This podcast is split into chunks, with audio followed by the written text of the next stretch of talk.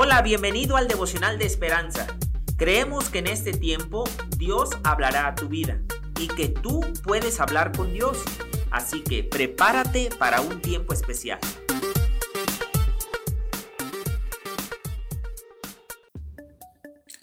...6 de mayo... ...ven y tómalo... El autor nos dice... Espié por encima de la cerca de paneles que rodean nuestro patio trasero y vi gente que corría, trotaba, caminaba y arrastraba los pies por el sendero del parque detrás de casa. Yo solía hacer eso cuando estaba más fuerte, pensé, y me envolvió una ola de insatisfacción. Más tarde, mientras leía la Biblia, me crucé con Isaías 55.1. A todos los sedientos, venid. Y volví a darme cuenta de la insatisfacción, la sed. Es la regla en esta vida, no la excepción. Nada, ni siquiera lo bueno, puede satisfacer completamente. Aunque tuviera piernas fuertes como un Sherpa, guía para escalar montañas, todavía habría cosas que me harían desdichado.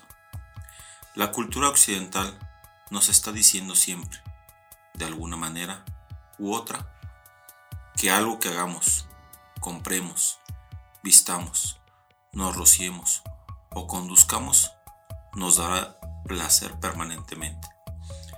Pero es mentira. Hagamos lo que hagamos, nada puede brindarnos satisfacción plena. Por eso, Isaías nos invita a acudir una y otra vez a Dios y las escrituras para escuchar lo que el Señor quiere decirnos.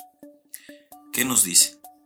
Que su eterno y constante amor a David también nos alcanza a ti y a mí. Vayamos a Él. ¿De qué tienes sed? ¿Cómo te ayuda hoy a saber que Dios es fiel? Señor, te doy gracias, Padre,